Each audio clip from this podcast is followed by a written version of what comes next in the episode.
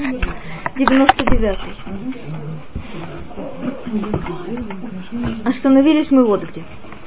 Остановились мы на пятом стихе с вами. רוממו השם אלוקינו, וישתחוו להדום רגליו, קדוש הוא.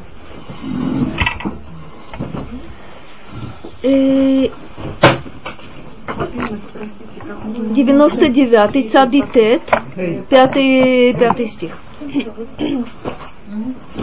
Возвеличьте Господа нашего Бога и поклонитесь Гадом Раглав. Что такое Гадом Раглав? Это э, э, то место, на котором, э, на котором ноги стоят. На самом деле Гадом это вот тот стульчик, который, который ставят, ставят под ноги скажем, или вот то, то место, на котором, на котором стоят э, э, ноги. Э, вы знаете, что, скажем, место на кровати, где лежит голова, как называется? С головой. Как это называется на иврите, правда? Почему с головой? Мерашотав. Мерашотав как называется, э, как называется место, где, где стоят ноги? Маргелотав, совершенно четко, совершенно верно. Гадом – это вот эта подставка под, под ноги. Почему-то храм называется Гадом Раглав. Как будто бы это то место, где стоят э, ноги Господа Бога. Понятно, что это символика. Понятно, что это, что это образность. 99 5 стих. Цадитет, э, посук, э, посук гей. Что тут, э, на что тут нужно обратить внимание? Кому, кому обращение это? Возвеличьте Господа нашего Бога. Кому это обращение? Смотрите, Радак говорит так. Йомар кенегет кол Исраэль וכנגד כל העמים, רוממו השם אלוקינו בפיכם. Это удивительный момент. Это обращается ко всем, ко всем сынам Израиля, ко всему Израилю, а также ко всем народам. Что это за обращение? Возвеличить Господа нашего, нашего Бога. Добрый, добрый вечер. То есть э, на что э, обращает здесь внимание, внимание Радак? Сейчас, как мы говорим мы в Крият Шма, Хашем Элокейну, Хашем Эхад. Раши объясняет, приводя Мидраш. Хашем Элокейну, тот, кто сейчас является Господом нашим Богом, в будущем он будет, в грядущем он будет Хашем Эхад. Хашем Эхад, то есть вот этот господин, э, Господь один для всех – Здесь, как мы с вами говорим, вся вот эта группа мизморов, она относится к будущему. И поэтому Радак объясняет, что призыв вот этот вот возвеличить Господа нашего Бога, это уже тот период, когда он становится нашим Богом для всех. Не только, не только для нас, но и для, но и для всего человечества. רוממו השם אלוקינו, וישתחוו להדום רגליו קדוש הוא опять возникает вопрос, что такое кадош гу? Кто кадош? Есть две возможности. Народ. Кадош гу, либо храм, совершенно верно, либо, либо Господь Бог. Э, Радак говорит, э, говорит следующее. Иштахаву лехадом раглав, шигу бейта мигдаш поклонитесь э, подножию, подножию его ног, месту, где его ноги находятся, это храм. Кигу кадош ушмо кадош. Мы не храму кланяемся, как мы увидим, мы увидим в дальнейшем, собственно, это будет итог. Мы не зданию кланяемся, мы не котелю кланяемся, мы не камням кланяемся. Здесь подчеркивает Радак, потому что свят Он, то есть свят Господь Бог. Это существенно важный момент, к которому мы должны будем вернуться. Кигу кадош ушмо кадош. Он свят, и имя его свято. כי תראו הנביאים הראשונים שהיו קדושים, בהשתחוותם והתפללם לפניו, היה עונה אותם. Интересный момент. Он свят, и тот, кто является святым, в данной ситуации это невиим решеним, то есть предшествовавшие пророки, они были святы, и когда они кланялись, и когда они молились перед ним, он им отвечал. Мы увидим, что это связка, это связь пятого стиха с шестым стихом. То есть что, о чем здесь идет речь? Речь идет о том, э, ну вы знаете, э, из, очень известное место, Парашат Гдошим, Гдошим Тигию, Кикадош Ани. Это интересное требование, быть святым – потому что свят тот, кто дает тебе это, эту заповедь. Кстати говоря, к душим ты ее, это одна из 613 заповедей. Как? Что оно значит? Что значит быть святым? Отделенным от чего? Не только от других, отделенным от всякого зла, отделенным от всякой грязи, отделенным от э, любого преступления. Это называется быть кадош. То есть кадош это паруш, отделенный, то, что ты, то, что ты изначально сказала. А чего достигает человек, когда он отделяется от всего негативного? Присоединяется ко Совершенно верно. То бишь понятно, что когда мы говорим, что Бог кадош, так, кстати, это одно из его имен, кадош Баруху, что оно, что оно такое. Мы не говорим, что он э, грязи не причастен, это и так понятно но это какое-то другое состояние, состояние действительно отдаленности и отделенности, но к нему можно на, вот в этом смысле приобщиться тоже, каким образом, через нашу отделенность мы достигаем какого-то особого уровня, который тоже называется к душа. Ну, посмотрим. Шестой стих. Моше Аарон бехоганав, ушмуэль бекорэй шмо. Корим элашем, вегу я анем. То, о чем говорил только, только что Радак, что здесь сказано, Моше и Аарон среди Коганав, среди его, его Коганим, Шмуэль, среди тех, кто призывает его имя, они Корим Элашем, они взывают к Богу, я анем, и он им отвечает. Интересно понять, понять вот, эту, вот эту ситуацию. Но возникает великое множество вопросов, кстати. Э, почему сказано, что Моше и Аарон относятся к тем, кто называются Коганим? То, что Аарон относится к Коганим, это я, это я поняла. Какое отношение к этому имеет, э, имеет Моше? Насколько мне известно, он относится к э, Шевет Леви, Насколько мне известно, Муше никогда не был, э, не был, не был Коэн. Давайте поймем, поймем, добрый вечер, о чем идет речь. Моше и Аарон, שהיו הכהנים הגדולים בכהניו. Еще интереснее. Есть Коhen просто, почти треть телефонной книги. А есть Коhen Гадоль. Коhen Гадоль до сих пор я считала, что это что это только Аарон, а здесь, здесь сказано, что оказывается и Моше, и Аарон имели статус Коген, э, Коген Гадоль среди, среди других Коганим. וכן שמואל, сейчас мы к этому вернемся, וכן שמואל, שהיה גדול בנביאים שהיו בזמנו. также речь идет в этом стихе о Шмуэле. Почему именно о нем? Потому что он был самым великим из э, всех пророков, которые были в его время. Мы знаем, что э, при жизни Шмуэля появляется такое явление, которое называется Бней Невиим, сыны пророков. Что оно такое? Это школы пророков. То есть вокруг великого пророка собирается большое количество его учеников – это люди, которые определенным образом готовятся к тому, чтобы принять пророчество. Не все они, кстати говоря, э, пророчества удостоятся. Не все они, э, а вообще-то редко кто из них, станет самостоятельным пророком. То есть как будто бы у них есть какой-то отраженный свет. Вот есть Шмуэль, вокруг него группа, э, определенное количество людей, которые являются пророками до тех пор, пока есть у них связь с вот этим, э, с вот этим великим пророком. Мы знаем, что были ученики пророка, вот эти Бнейханевиим, были у Шмуэля, были у Элияху, были у Элиши, у, у Элиши, то есть у самых, у самых великих э, пророков они действительно были. Они получают часть от их пророчеств? Они как будто бы, э, простите за грубую формулировку, находясь в поле пророчества, и имея определенную подготовку, они тоже становятся пророками на определенном, на определенном уровне.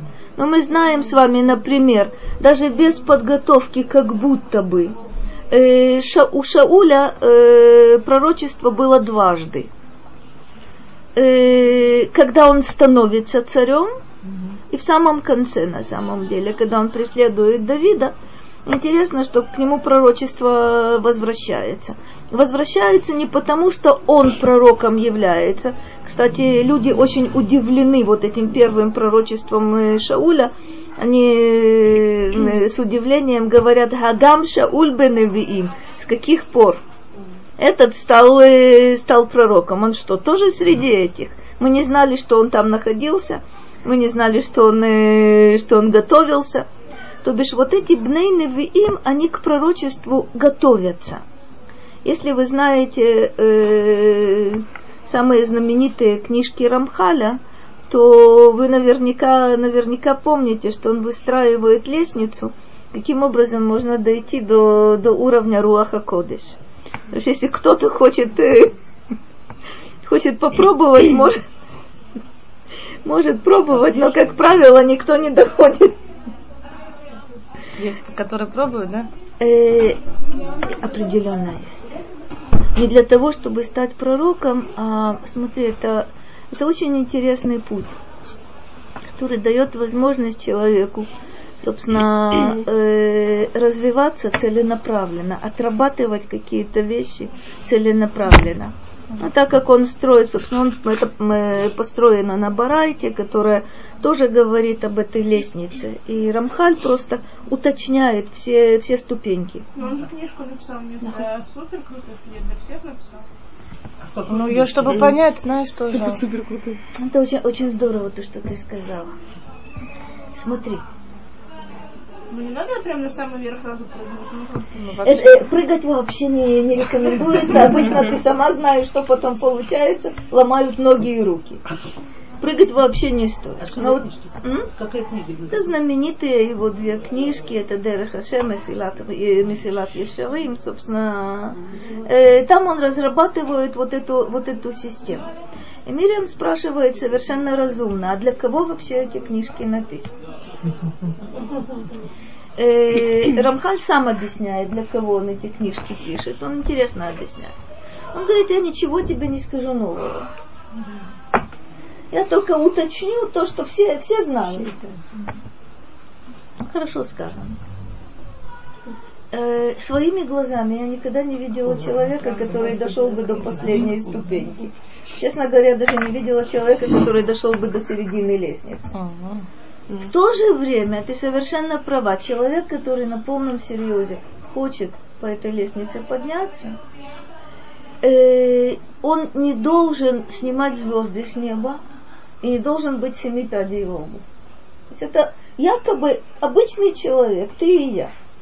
При условии, что человек целью своей жизни ставит подняться по этой, по этой лестнице и готов работать выложиться до конца. Да, в этом смысле это для каждого человека. Но ведь э, смотри, есть мидраж удивительный. Э, я дол- долго смеялась после того, э, в общем, я поняла, что я напрасно смеюсь. Есть мидраж, который говорит так. Когда утром человек поднимается, он должен сказать, Матай ягию маасай ле маасе авотай Авраам, Ицхак и Яков. Да? То есть, когда мои, мои поступки дойдут до уровня поступков Авраама, Ицхака и Якова. Поскольку я всегда говорила никогда, и так это э, улыбалась в свое, в свое удовольствие. Но ведь э, мудрецы говорят, что человек обязан это сказать. Не то, что мы тебе предлагаем, хочешь скажи, не хочешь не скажи, хочешь улыбнись, не хочешь не надо. Говорят, что обязан человек сказать. Матая Гилма Асайлема Понимаешь, какой интересный момент? Понятно, что у меня нет ни малейшего шанса и ни малейшей претензии повторить то, что сделали Авраам, Ицхак и Яков. Ну, надо ли? Вот интересно, надо. Надо. На моем уровне. Да, вот я говорю. Надо. Надо только на моем уровне. да. Не на уровне Авраама, Ицхака и Яакова, но на самом деле есть некое подобие. Если они гиганты, а я вот такое, вот такое крупное, крупное существо. Мастики спрашивали по гигантски, а с нас вопрос совсем другой. Нашем Но вот интересно, что вот те модели? Яфе, вот те, никто тебе не сказал быть Авраамом. Это знаменитое, знаменитое высказывание, что никто не спросит, почему ты не был Моше Рабейну, но очень даже спросит, почему ты не был Зушей.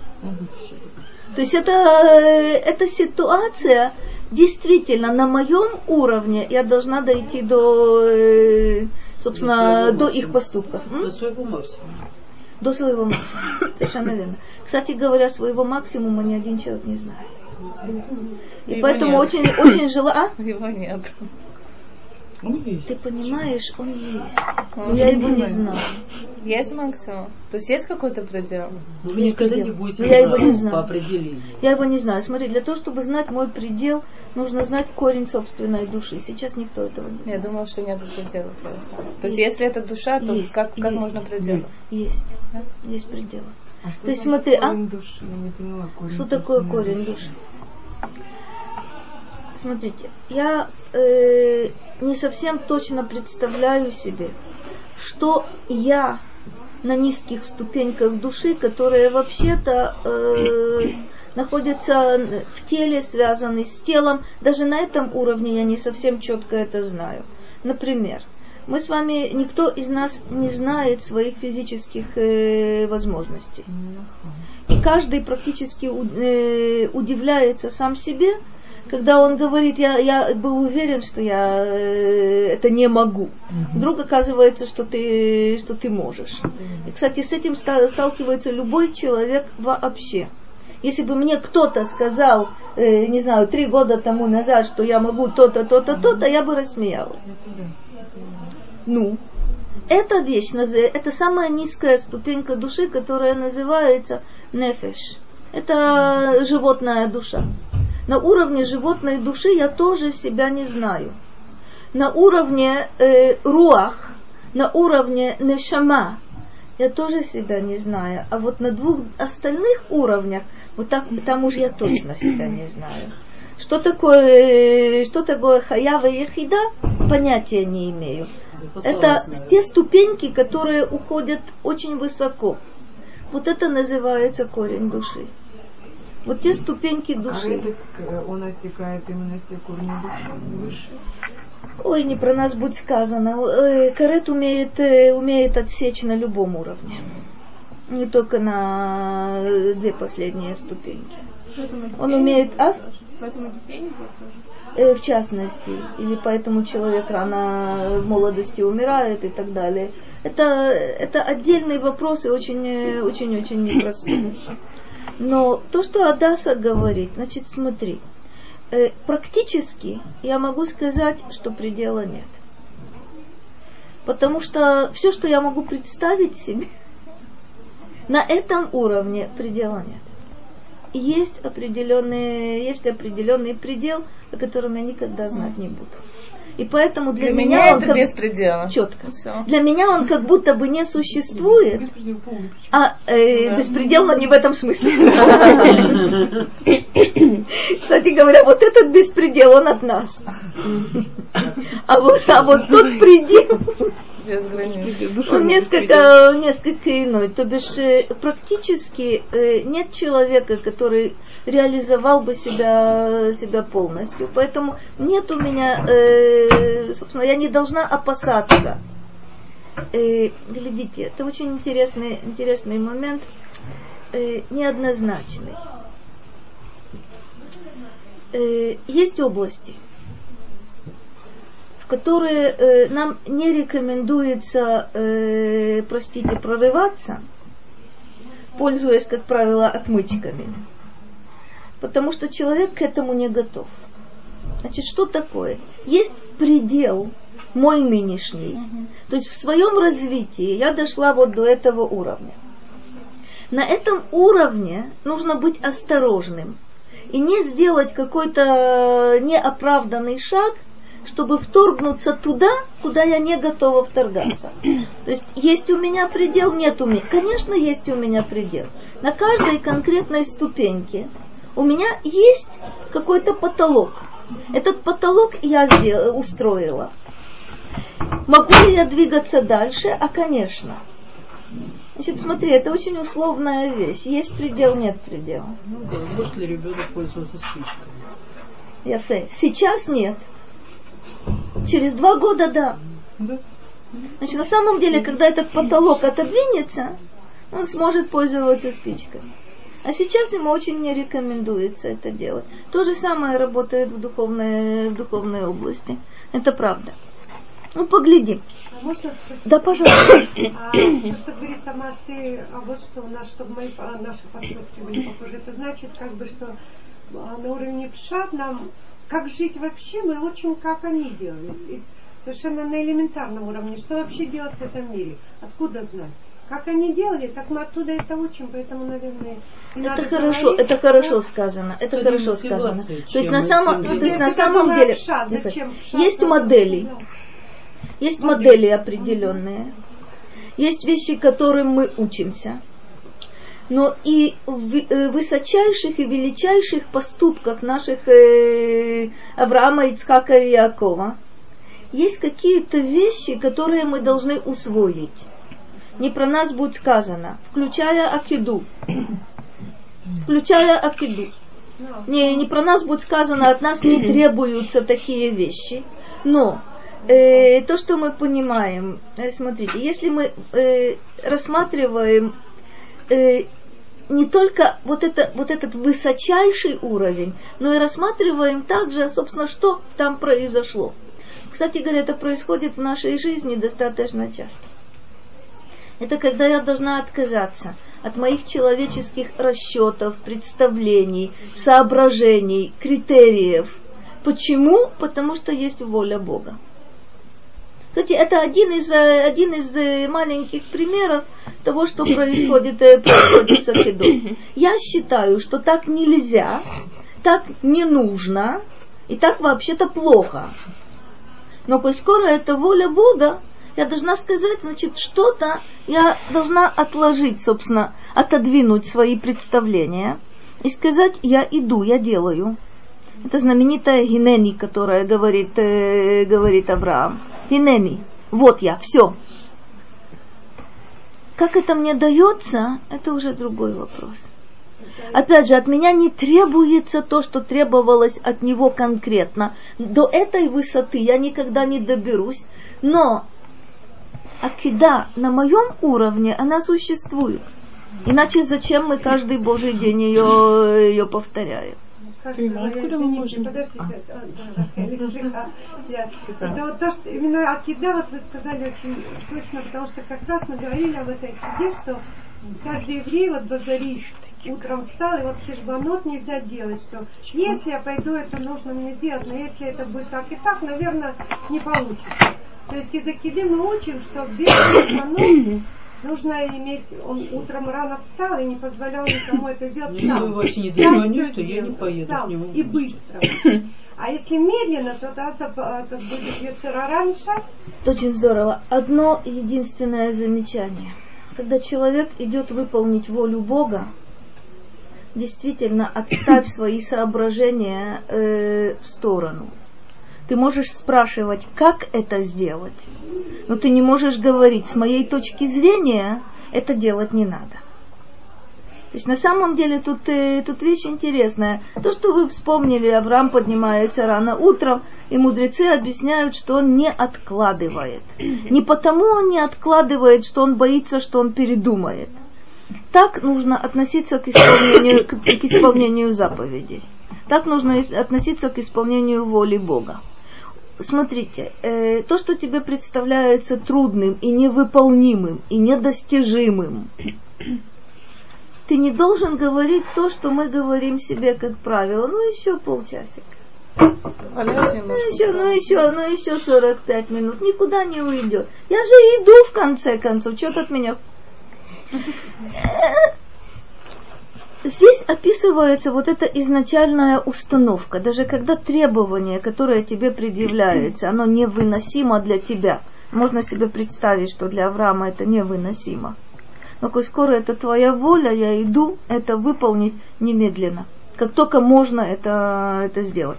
Смотрите, Акида это великая вещь, где можно увидеть э, очень-очень много вещей актуальных. Актуальных. Кстати говоря, э, способ откладывать э, тяжелое, между прочим, это, ну да, по-моему, это свойственно абсолютному большинству людей. Что Рахель говорит? хотела сказать, а когда мы можем точно знать, что это воля Бога? Ведь у нас нет такой связи, как слово Авраама. Э, нет. Но что-то я знаю. Как-то не по каким признакам можем говорить, что действительно вот именно это воля Всевышнего. Смотрите, Это у нас от нас в требует Торе, Ашем в в Торе у нас, в Торе у нас есть критерии определенные. Чем больше человек учит Тору, тем больше он начинает ориентироваться и тогда, когда как будто бы конкретного указания нет. Смотрите, есть несколько, несколько очень любопытных вещей. Ну, например, так. Э, Когда человек учит Тору, не занимается сейчас конкретным рассмотрением конкретного вопроса. Есть такая, такая удивительная закономерность. Занимается совсем другим вопросом, совсем другой области. Э, Но нужно ему найти решение в чем-то другом. Его вот эта погруженность в Тору дает ему возможность увидеть ясно какие-то какие вещи, которыми он якобы сейчас не занимается.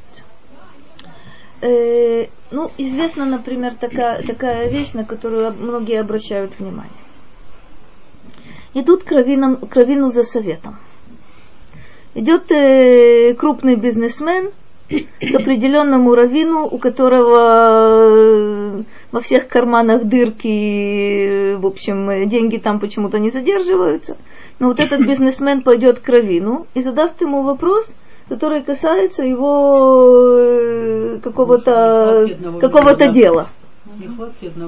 И получит э, делать, не делать, э, связываться с каким-то человеком, не связываться, строить новое предприятие, не строить. Возникает замечательный вопрос, собственно, кто, что он тебе может сказать?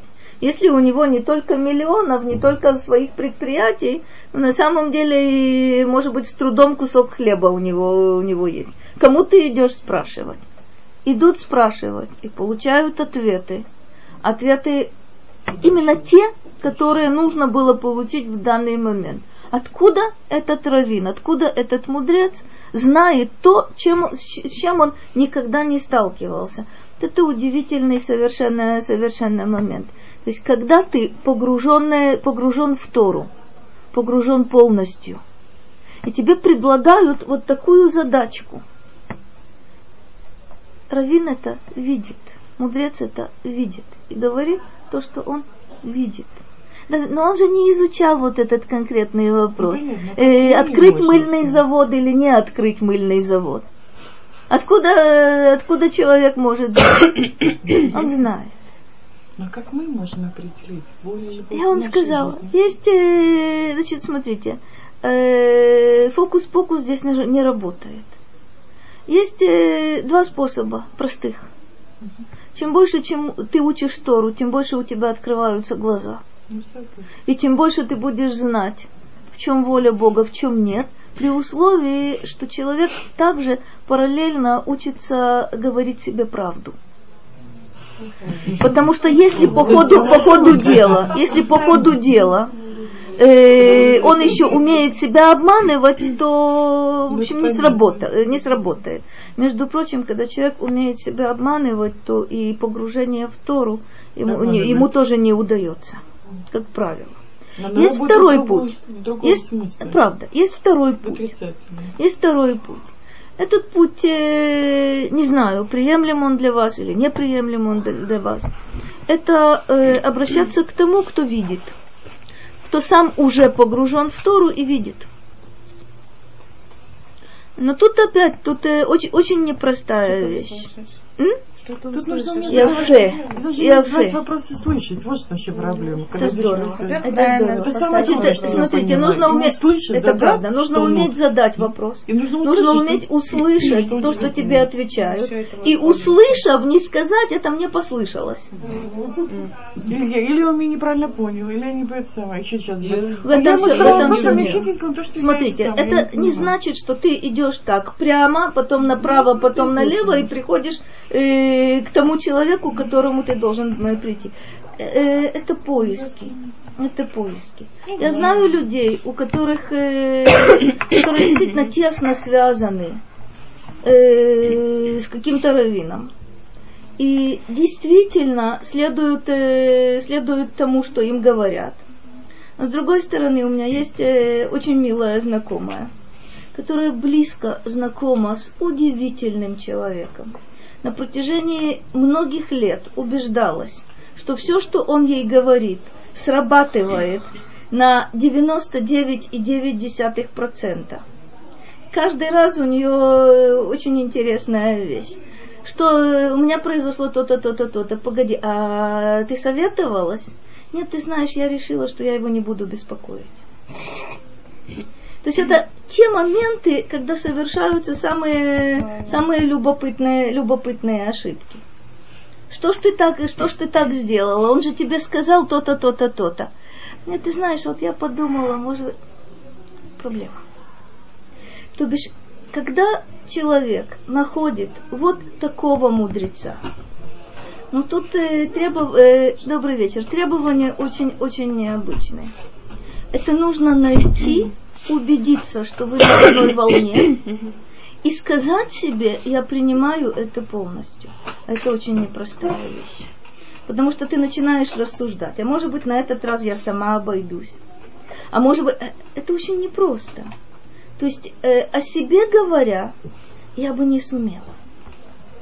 Я бы не сумела. То есть каждый вопрос, который у тебя возникает, каждое решение, которое ты должен принять, идти и спрашивать, как мне поступить, я бы не сумела.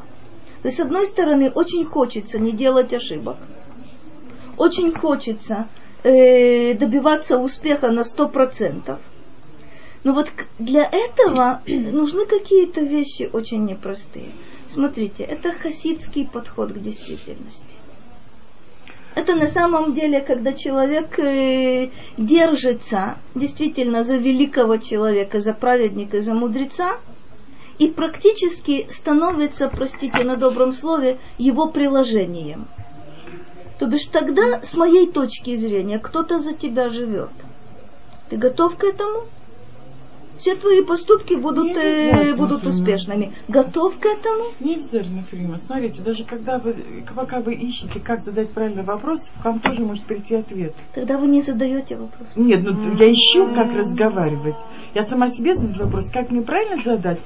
Знаете, когда я начинаю искать, что же я должна спросить, именно правильно, чтобы спросить то, что нужно. Как правило, у вас появляется ответ. Да. Тогда не надо Понимаете? идти кому-то. Но у меня были такие случаи, у меня был в Ленинграде вообще потрясающий случай. Тогда, я задавала, вас- я смотрите, Рахель, это непростая Смотрите, я вещь. скажу, что я два слова не буду задать.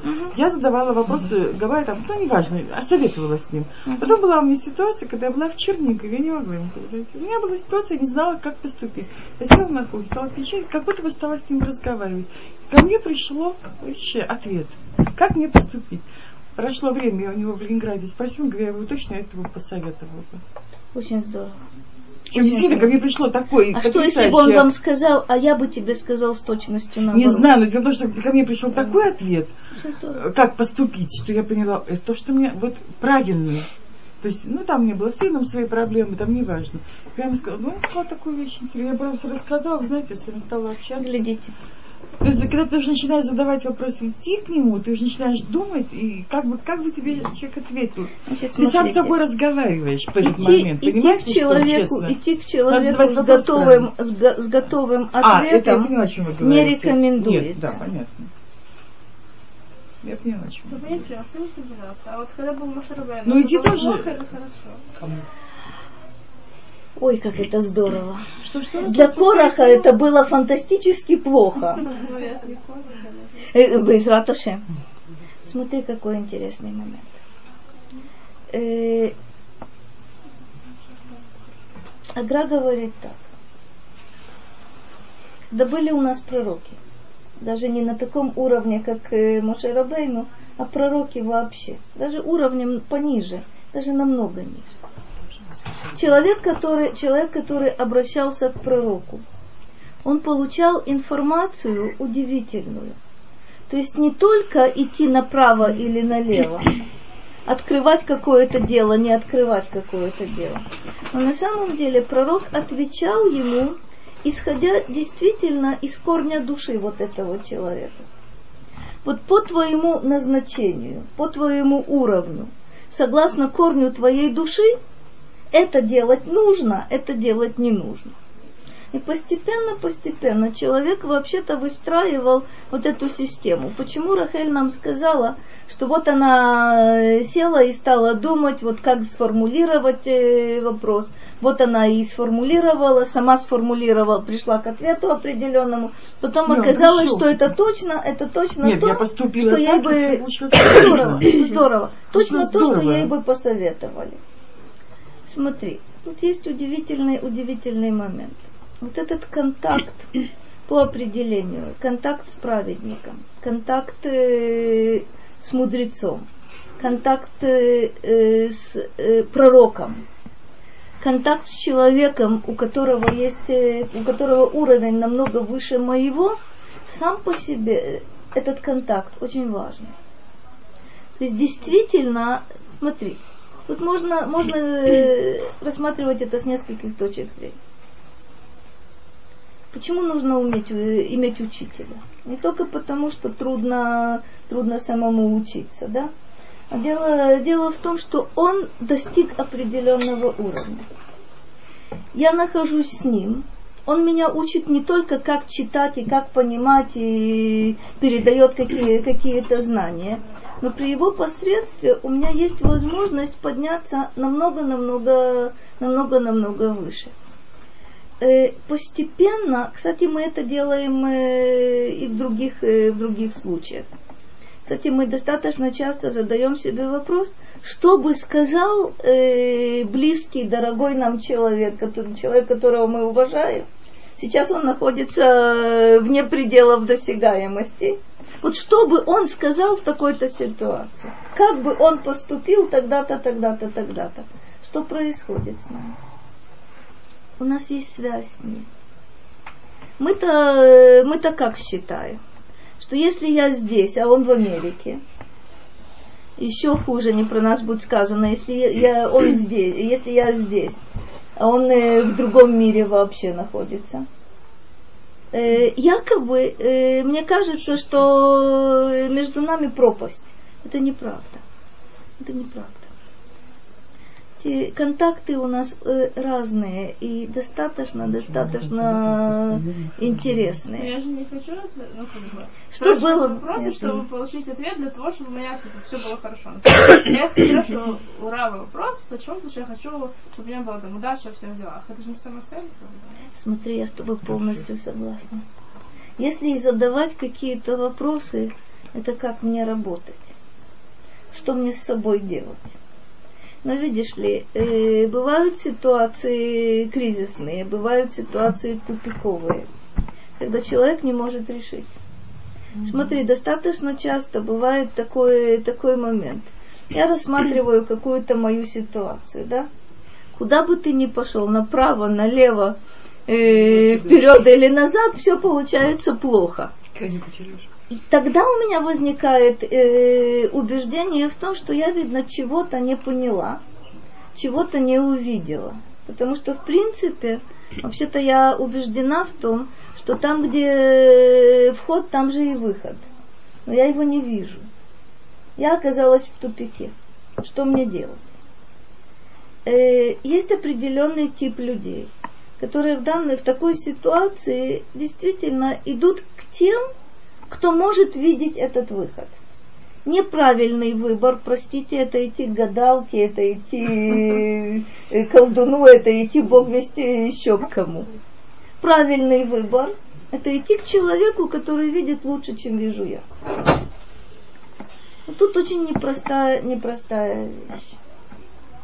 Э, ведь таких ситуаций кризисных у разных людей, э, ну, собственно, каждого по- по-своему, но достаточно много таких ситуаций.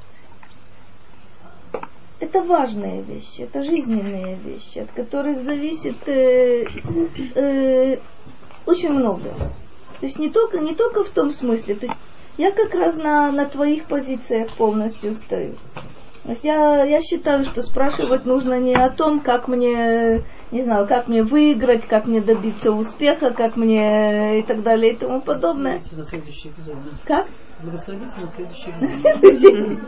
А через один не надо. То уж как-нибудь обойдется. Э, Это хороший, хороший, хороший пример был. Э, Смотри, если бы, если бы найти действительно, э, прости, э, за кого, за кого зацепиться и кому прилепиться, чтобы так как Рамбам предлагает. Интересную вещь. Он говорит так, мудрецы, он их называет трофеями фашот. Это целители душ. Это как они действительно видят больше, они знают, каким образом человек, э, человек может себя, себя исправить, себя, себя исцелить. Я с тобой согласна, с моей точки зрения, вот это, вот это самое важное. Но э, в критических каких-то тупиковых ситуациях я прекрасно понимаю людей, которые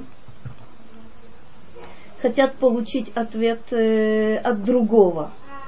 Правда, проблем достаточно много с этим, ведь э, выполнять нужно будет тебе, и с последствиями нужно будет, э, в общем, жить тебе, а не кому-то. Непростой, непростой момент.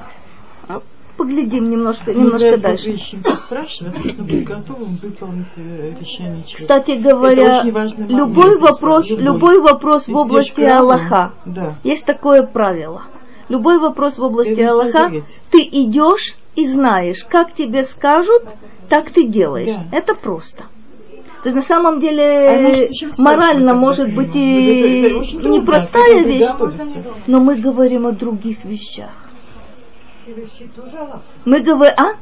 А те вещи другие, это тоже Аллаха. Есть Агадай бы Аллаха. А, так это на, так вот это надо, вот это надо видеть, вот это надо видеть. А, кстати говоря, это не так, не так просто. То есть изначально, изначально, я с вами согласна, нет вопроса, который не входил бы в область Аллаха. Но мы же воспринимаем эти вещи иначе. Если ты в состоянии, это нужно быть на очень высоком уровне, находиться на таком уровне, чтобы видеть закон на самом деле в любой жизненной ситуации, тогда вещь другая. Это, кстати говоря, подход, который скорее подходит для того, что называется тнуата мусар. Хасидский подход, он другой на самом деле. Это в известном смысле, это такой, такая связь, такой контакт между хасид и цадик, который практически тебе прокладывает, э, прокладывает путь. Вот тут вот колоссальнейшая, колоссальнейшая э, моральная и духовная, и какая хотите, зависимость вот такого вот порядка. То бишь, э, это очень-очень непро, очень непростой момент. Видеть, видеть действительно закон, видеть Аллаха каждой конкретной жизненной ситуации, это иначе. Это иначе. Это на самом деле подход рациональный и другое отношение к жизни. Если я не знаю этого закона, а кто-то знает, он мне скажет. И так я буду действовать. Что это, какой закон применить? Это тоже непросто. Законов много, какой применить? В одной и той ситуации может быть применен разные законы. Для этого нужно советоваться с кровом. Э, вот Я очень могу любопытная штука. На первый взгляд я бы сказала, что никакого отношения к закону это не, не имеет. Я убеждена в том, что если мы сейчас сядем и просчитаем спокойно, там у нас возникнет великое множество действительно логических вопросов. Я только, только подброшу, подброшу что-то э, очень простенькое. Если человек Коген и должен выбрать между мединститутом и физматом, то наверняка ему стоит выбрать физмат. Потому что в мединституте он столкнется с анатомкой. Если он не хочет, э, будучи Когеном, не имеет права этим заниматься, то э, выбор его, кстати говоря, может ис- отталкиваться исключительно от Аллаха. Или, теоретически, мы рассматриваем, я хочу учиться здесь или здесь. Как это может иметь, какое отношение это может иметь к закону? Чем ты будешь заниматься после того, как ты кончишь этот институт и после того, как ты кончишь этот институт? Давай посмотрим.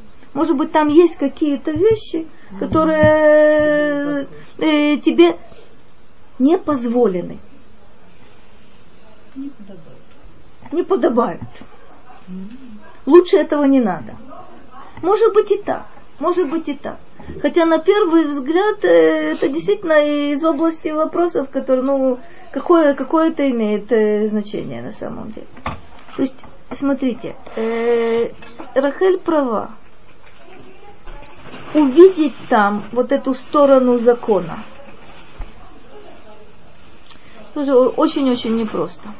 В принципе, я знаю, что это, это присутствует, но как это, что с этим делать, отдельный. Наш Раф Махамталя, Раф Левик, он рассказал, что его родители очень хотели, чтобы он выучился на степень. Но ему вообще не хотелось, он хотел лишь учиться. Так он выбрал, где ему учиться на степень по такому критерию. Где нужно меньше всего прикладывать усилия и, короче, меньше всего быть на уроках. Он выбрал там какой-то курс, там какой-то очень такой что-то Ну да, надо же, Философское, кибуда, смотри, кибуда в ВМ, это, это серьезная вещь. Вот, так он по такому принципу ему учиться, чтобы он мог все Я должна, я должна, должна признаться, что в такой ситуации я оказалась, по всей вероятности, не очень на высоте положения, но не жалею об этом. Когда возник вопрос моей третьей степени, я сказала так, оставьте меня в покое. Вполне возможно, что я, что я была права, может быть, нет. С точки зрения кибуда ВМ действительно надо было сделать. С других точек зрения. Кстати говоря, это тоже, собственно, то, что, то, что называется, это шикули, шикули ильхати. Потому что от тебя требуется сделать, совершить какую, какую-то вещь, в которой ты не видишь никакого смысла. выйти с наименьшими потерями. Ага. Это Очень, очень, очень непростая. Причем, скажите, Очень непростая. А, А вообще во, во всей этой массе хороших рассуждений, а насколько человек, женщина особенно, могут использовать такую вещь, как интуицию?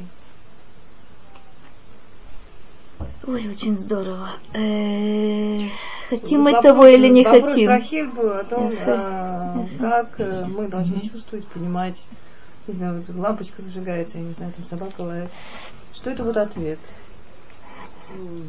Опасно. Есть, есть у человека такой вот такой, Почему нет? Опасно. есть такое свойство, как.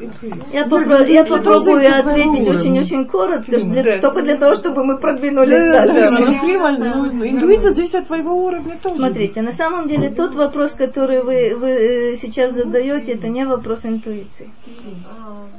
Это вопрос немножко другого порядка. Значит, есть знаки. Мудрецы говорят, что ими пользоваться нельзя, потому что на самом деле это момент языческий. Это не для нас. Что они говорят? Э, олень перебежал дорогу. В нашей ситуации черная кошка перешла дорогу. Еще Нет, что-то, еще что-то. Погодите, есть какие-то, есть какие-то знаки, на которые рекомендуется не обращать ни малейшего внимания, потому что там есть очень большой шанс скатиться в сторону гадания, язычества и так далее и тому подобное. Нет, С другой стороны, мудрецы говорят, есть определенная система знаков, которые можно принимать во внимание, если уметь это делать. Например, Есть, например, такой, такой момент, когда в поисках ответа на какой-то очень серьезный вопрос спрашивают у малого ребенка, какой Да. посук он учил, э, учил сегодня в Хедере. Работает, работает очень здорово. Э, открывать книгу. Э, не очень рекомендуется, потому что нужно уметь. Ну, кто? Нужно уметь. Есть такая, такая редкая вещь, которая называется Гораль Гагра. Но это редкие люди, А, вот это которые... гроты рыбы. Нет, Есть редкие люди, которые знают, как открыть Тору для того, чтобы получить адекватный ответ. Это редкие люди, праведники, которые для- перед тем, как они это делают, как делают, простите, не скажу, но перед тем, как это делать, они постятся и молятся. Э, нет, слава Богу, не знаю. Страниц туда, Пример, пример- примерно приблизительно, но это не, не значит знать.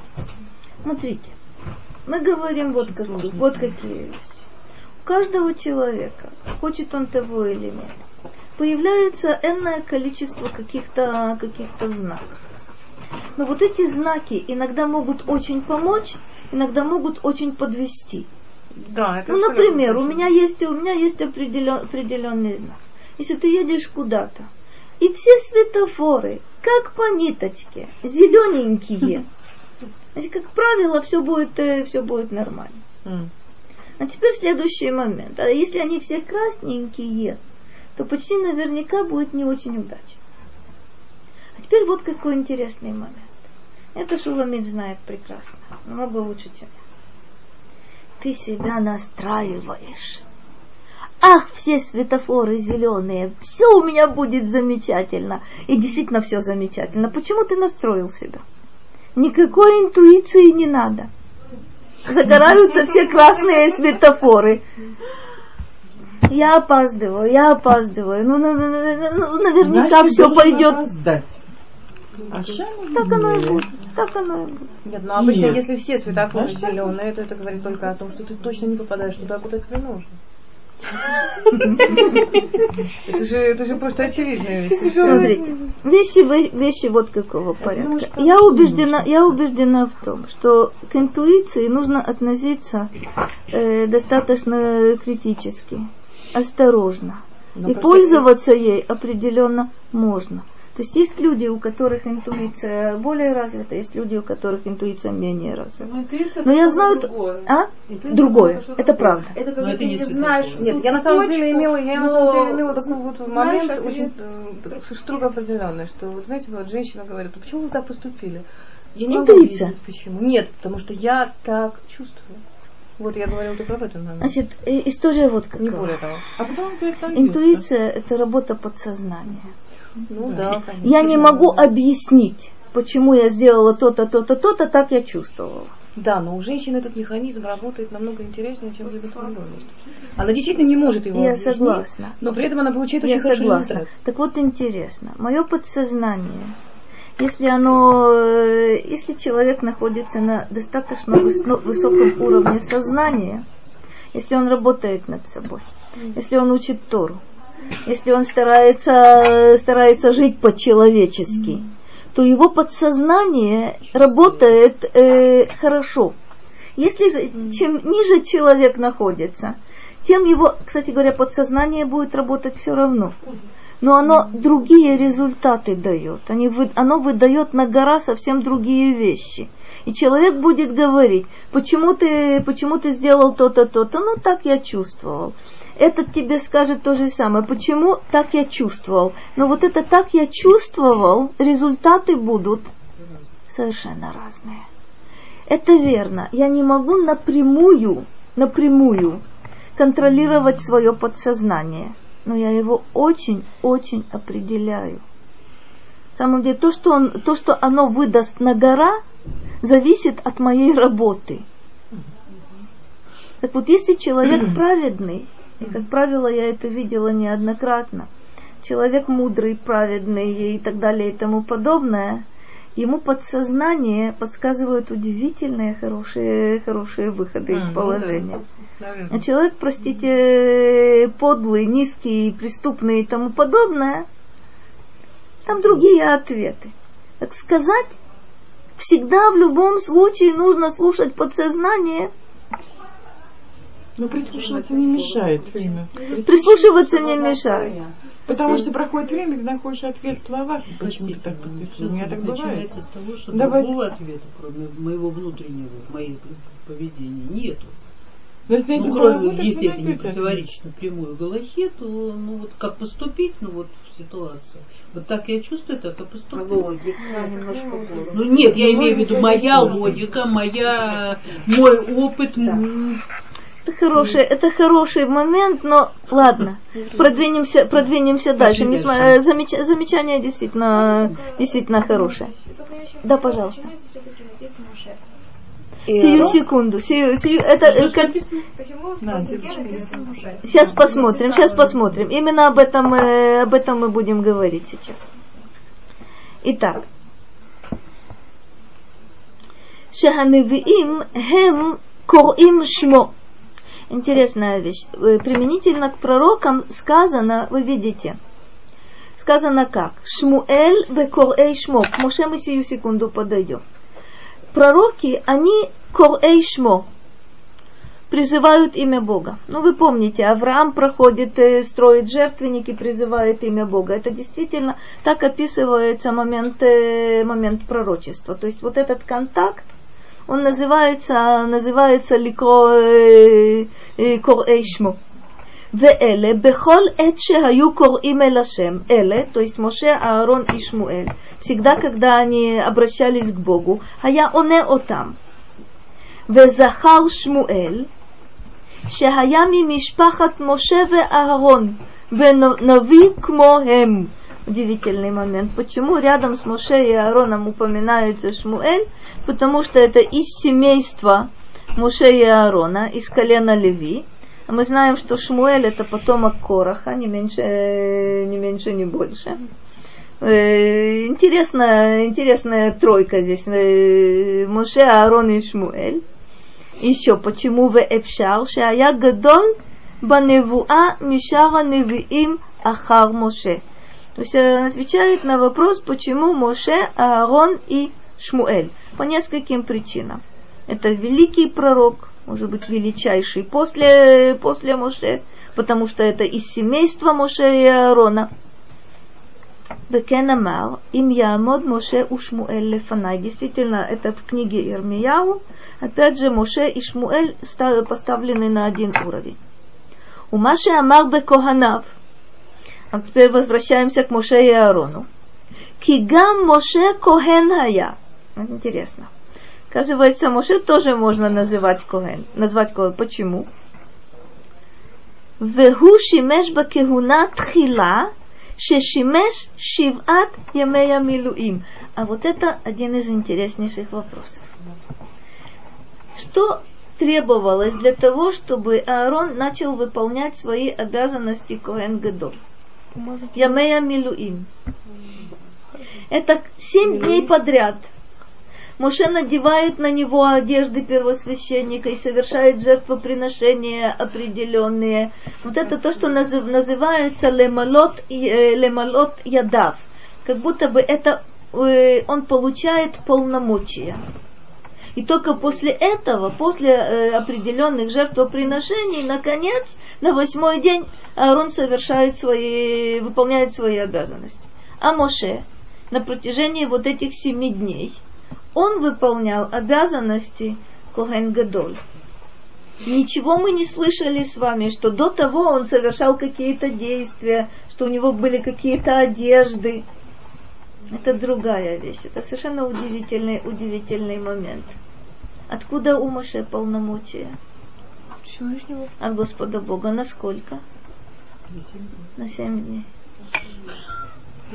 Но если этого не будет, то не будет Коген Гадоль. Кто-то должен уполномочить Аарона. Кто это будет? Моше. Но кто его уполномочил? Господь Бог. Когда Господь Бог уполномочил кого-то, там не требуются вот все те действия, которые нужны при передаче полномочий. Это очень необычный момент, на который стоит обратить внимание. Я вам назову только несколько, несколько каких-то исходных, э, исходных точек, это, хотя можно назвать их бесчисленное множество. Как начинается этот мир? Бог сотворил Адама. Он ему напрямую сказал. Если бы, если бы он не сотворил Адама, то есть вот эта первая точка, она отличается от всего того, что будет впоследствии. Бог сотворил Адама, сотворил Хаву, от них уже Каин и Гевель и Шет. Дальше идет своим чередом. От, а, а, от Аарона Кегуна Гдола переходит к его потомкам. А что было до того? А до того были семь дней, э, на протяжении которых Моше выполнял э, обязанности Коген Гадоль. Почему?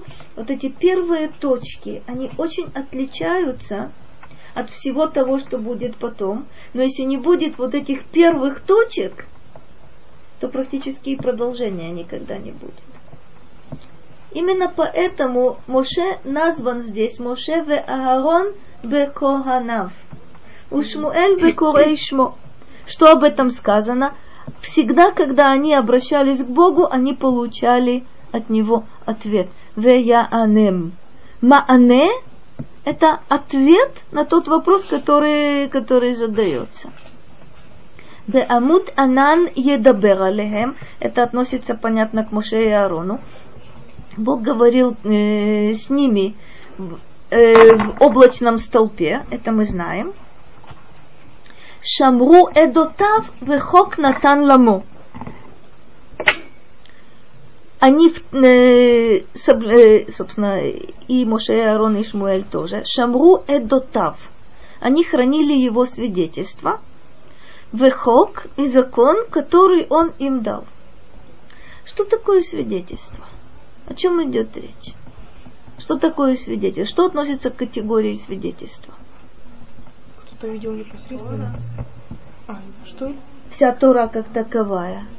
Но есть э, среди 613 заповедей, есть особые заповеди, которые тоже называются э, эдут, свидетельством.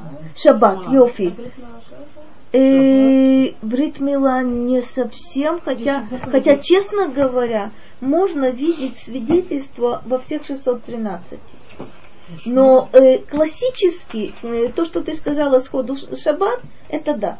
Э, суббота свидетельствует о том, что Бог сотворил мир на протяжении шести дней. Рошходеш в чем-то. Нахон, нахон, нахон. Шма? Э, шма это действительно. Шма Исраэль Ашем Элокейну Ашем Эхад. Там э, выделены вот эти две буквы Эд. Айн Далит. Да, это, это верно. Смотрите, как, э, как Радак объясняет это. Сейчас только его найти. Вот оно. А? Э, это называется от. И в известном смысле да. В известном смысле это тоже, тоже свидетельство. Шамру эдота вехок натанлому. Моше веарон. Шамру хаэдот веахуким. Шенатан лахем. Шеюмру ле Исраэль. Смотрите, мы знаем, что, что означает, как правило, э, лишмор. Беречь храм?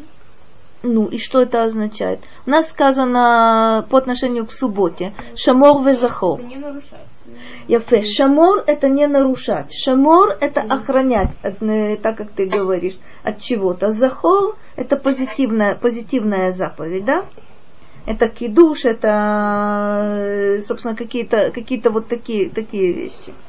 Лишмор это оградить от чего-то. Сейчас посмотрим. משה ואהרון שמרו העדות והחוקים שנתן להם שיאמרו לישראל. Для чего они, эти свидетельства и законы были даны э, Моше и Аарону, чтобы они передали их сынам Израиля, и они их охраняли, они их соблюдали. Шамру отам, сейчас он объясняет удивительную вещь. Лемор ле Исраэль бли тосефет вегераон от чего, от кого или от чего они их охраняли. От добавок и чтобы, от совершенно верно, чтобы передать да. их без добавок и без убавок. совершенно удивитель, удивительная штука. Э, вы понимаете, что э, не убавить ничего, это я примерно поняла. То есть, если мне, если мне сказано то-то, то-то, то-то, то-то, я не могу э, отредактировать и передать на три четверти. Понятно, это, это шмира называется. Но шмира называется и тогда, когда человек охраняет, бережет вот это, чтобы не прибавить. Это удивительный, удивительный момент. Мы несколько раз с вами подходили к этому. Я хочу только, только уточнить позиции. В чем проблема? Почему? Ты права. Мы говорили, почему? Думала, а так еще лучше. А так еще лучше, совершенно Я четко. прибавила и... Совершенно верно. Тут чего-то, тут чего-то не додумали. А чем я сейчас, а я сейчас добавлю, вот если я добавлю вот эту вот э, точку, вот это тогда будет здорово. Это штука, это выход, а, это выход прямой на язычество. То бишь, э, помните, мы с вами вспоминали, в чем, э, в чем проблема, проблема Хавы. Если бы она сказала, Бог запретил есть, а мы решили также не прикасаться, в этом Ну, нет проблемы. Но если она говорит, Бог сказал не есть и не прикасаться, вот это тот, э, вот это та точка, которая должна привести неизбежно, неизбежно к падению. Всегда так, когда ты по своему разумению, якобы ссылаясь на Господа Бога, что-то прибавляешь, наверняка э, э, то, что говорит Раши, что это э, пример, когда тосефет ги гераон. Так прибавка является ущербом, является убавкой. В каком смысле? То есть меняется статус на самом деле. Если я выдаю то, что он сказал, и то, что я сказала под одним лозунгом, это он сказал, это ущерб. Это как разбавить вино. Угу, угу. Если взять хорошее венцо и добавить туда немножко цианистого калия. Для запаха. Для запаха, это правда, это верно. Для запаха горького миндаля, чистая, чистая правда. Это вот так, вот так оно, так оно работает. То есть оказывается, что они, что они шумру, шумру, чтобы передать блитосеф это гераон. Векен, маши цивали Аарон бемишмерет акелина. Тоже удивительный момент. То есть у Аарона есть совершенно определенные заповеди, которые должен выполнять только Коген, только на него это распространяется, это называется Мишмерет Кегуна. Опять же, и там нельзя ничего прибавить. Э, совершенно удивительный, удивительный момент. Э, тебе сказано, какие жертвы, как, каким образом, способы служения. Почему бы не, не прийти с какой-то гениальной находкой? Вот еще вот это мы добавим. А вот это вот добавлять, э, добавлять явно, явно нельзя. А что дает право человеку так решать? Вот, вот если я добав- добавлю, так вот все будет хорошо. Последней капли не хватает. Это очень, это очень здорово. То есть у каждого из нас есть какое-то какое свое представление о том, вот э, как бы я сделал, если бы я был Бог. Э, слегка. Как бы я сделал вот в таком вот Если бы. такой-то, такой-то, такой-то, такой-то ситуации. И интересно, что вот эти, вот эти вопросы, отправная точка у них э, иногда бывает очень хорошая. Вот хочется, вот, вот хочется внести что-то свое, вот хочется э, быть причастным, быть причастным к тому. И человек по глупости своей говорит, когда мне продиктовано все. Ну в чем же здесь моя индивидуальность? А где я? А где я? Ну, так все равно, что сказать, что когда вы с Раби так что общаетесь, что вы себя отменяете в честь него, так это та же самая история получается. Ой, это очень интересно то, что ты, очень, очень интересно то, что ты сказала. Значит, смотри. В известном смысле достаточно часто нужно вынести себя за скобки для того, чтобы состояться как личность. Вот это необычная, необычная вещь. М? Скобки двойные. А, на скобки двойные. Я спросила, двойные. Хороший вопрос. Опять же, э, нужно уметь в определенных местах отказываться от своих каких-то эгоцентрических э, порывов, для того, чтобы действительно состояться, состояться как личность э, в целом. Смотри. Ну, если так, я знаю, что суббота у нас э, седьмой день. А вот я так это из э, чисто для того, чтобы внести что-то новенькое – Хочу, чтобы суббота была в Йом Шлиши. Это глупость. Господь Бог сотворил мир вот так. И седьмой день, седьмой день, у него есть определенные характеристики. Внутри вот этого седьмого дня, то, как я соблюдаю субботу, действительно, там очень много есть индивидуального – то, что я делаю, и то, что я чувствую, как я вкладываю душу в то, что я делаю, это очень индивидуальная вещь. Но перенести субботу на Йом Шлиши – это идиотизм. Где, где вот эта грань? Где вот эта грань? Если бы я был бы король, я бы немножечко шил. Я был бы богаче. Кроме того, и кроме того, я бы немножко еще подворовывал, да? Проблема проблема. То есть, э, смотрите, или, например, так. Человек, который э, никогда не учил и никогда не знал, что такое молитва, как правило, говорит, ну, ну, ну что оно такое? Ну кто-то мне говорит, как я должен, э, должен э, обращаться к Богу. Кто-то кто мне говорит, какие слова произносить, какие слова не произносить. Человек не понимает на самом деле, в какую западню он себя, он себя загнал. То есть о чем, о чем идет речь? Когда ты видишь, э, смотри, по определению любой человек имеет какие-то границы, имеет какие-то рамки внутри вот этих границ и рамок э, совершается то, что мы называем самореализацией. Если рамки убрать, как правило, самореализации не будет, как ни странно. То есть вроде бы полная свобода, но в условиях полной свободы, как правило... Э, Это как российский кинематограф. Так. Смотри, есть какая-то, есть какая-то формула, есть какой-то, есть какой-то путь. Чем ты эту формулу наполняешь и как ты по этому пути идешь, это твое личное. Вот это твоя самореализация. Но если не будет, не будет рамок, не будет формул, не будет пути, то практически не будет ничего, будет, э, будет хаос от начала, от начала до конца э, человек иногда хочет быть очень-очень э, оригинальным в том, где оригинальность вообще-то не присутствует.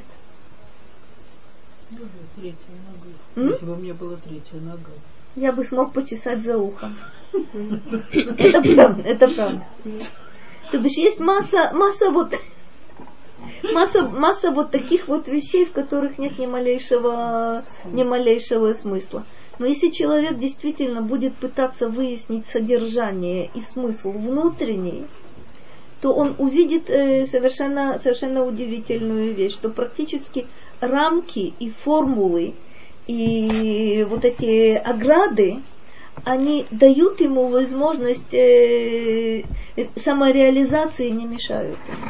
Это очень, очень непросто. Потому что, как правило, человек борется с э, внешними вещами. Ну, э, последнюю сказку я вам все-таки расскажу. Это было, было очень смешно. Значит, э, в советской школе в, в очень любопытный, любопытный период. Я просто помню, как я в детстве самоутверждалась. Я самоутверждалась следующим. Кстати говоря, потом я очень жалела. Но по ходу дела я была уверена, что только так можно и только так нужно. Значит, э, ну, например, э, требовалось от нас ходить э, э, в коричневом платье. Значит, у меня было синее платье. И самое интересное, что никто мне замечания не сделал. С шестого класса по десятый Вот это синее платье. Почему? Потому что все в коричневых, а я не буду. Далее. М? Как родители. Вопрос, где мама это синее платье нашла? А, это платье переделали из бабушкиного. А, И мама сама его переделывала. Да. Потому что я сказала, что в коричневом платье в школу не пойду. Так и было. синий, синий не продавали. А в, сине, а в синем я пошла. Далее. Ну. Нам было запрещено э, носить сережки. Гвозди. На зимних каникулах в восьмом классе. Я сказала, э, надо, конечно, знать, э, что оно такое. Значит, я э, панически боялась боли. Но тут я сказала так, мама, прокалывай муж. Это было особое мероприятие, но после, после зимних каникул в восьмом классе я явилась э, с ниточками. Потому как э, сережек не было, но ниточки были. Очень хорошо. До того, в шестом классе нам запрещено было носить часы. Что это значит? Что я сказала категорически, мне часы необходимы. Купили часы. Не- нам не- нам не, нельзя было. Нельзя было. Нельзя было. Э, Нам, кстати говоря, нам объяснили очень, очень разумно, но для меня это было неразумно. Нам сказали так. Поскольку не все родители могут своим детям купить часы, то никто в школу не придет с часами. Я прихожу. Все равно. Причем, что, что интересно, глядите, э, я это чувствовала, и все равно я настаивала на своем. Мне покупают такие часы, как, какие я хотела. Они останавливаются в первый же день. Что дальше? Дальше нужно поменять часы. Я прихожу в школу в часах, с часами. Нет, уже не останавливались. До конца института они прожили у меня. Ну, неважно. Это детали производства. Для меня было существенно важно бунтовать против формы. То бишь, а, платья вы такие, а я буду так. Ах, нельзя сережки, я буду сережками. Ах, нельзя часы, я буду часами. Только впоследствии, спустя много-много лет, я поняла, что это глупость полнейшая. Когда человек обращает внимание на внешние вещи, это тогда, когда, простите, он не слишком обращает внимание на внутренние. Ну хорошо, я, мое оправдание только в том, что я вроде бы была маленькой. Но ведь человек должен понимать, что практически самореализация, она не в цвете платья, не в наличии часов и не в наличии сережек. Это очень трудно понять. Потому что проколоть все, что можно и все, что нельзя. И навесить, э, и навесить, не знаю, сережки. Сейчас это вообще здорово. Э, Когда я впервые уже увидела, когда я увидела, отсутствием. когда отсутствием, это верно. Когда я уже видела, что даже язык прокалывают и сережки вдевают. Нос это понятно. Это. Язык, Да Да, Да, да. Слушайте, Так еще я- отстала от жизни. Да, язык Что Это уже, это уже в прошлом. Пупки, А ведь в конечном итоге так человек себя уводит от самореализации, простите. Губы. А ему-то кажется, что он, ох, какая индивидуальность. У него даже язык прокол. Дырявая. Не только это еще много. знаю. Это понятно. Дырявая Это понятно. М? Дырявая индивидуальность. Дыряво, это правда. То, Израт Ашем, э, на следующей неделе мы еще встречаемся. Да, до первого Ниссана. Да, получается, да. Не. И следующее, Да. Это мне, нет, мне Роша не это Йом Хамиши на следующей неделе.